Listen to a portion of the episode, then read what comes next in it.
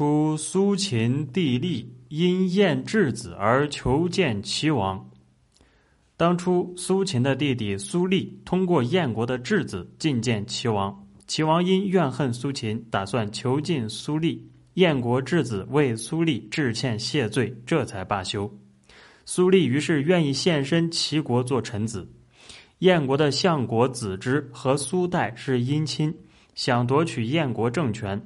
就要苏代扶助质子与齐国交好，想借齐国力量使质子受燕国重用。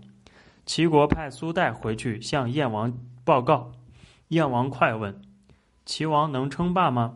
苏代说：“不能。”燕王问：“为什么？”苏代说：“他不信任自己的大臣。”于是燕王就让子之专擅国政，不久又让出王位，燕国因而大乱。齐国趁机进攻燕国，杀了燕王哙和子之。燕国拥立了赵王，而苏代、苏厉就不敢进入燕国，两人都投靠了齐国，而齐国却优待他们。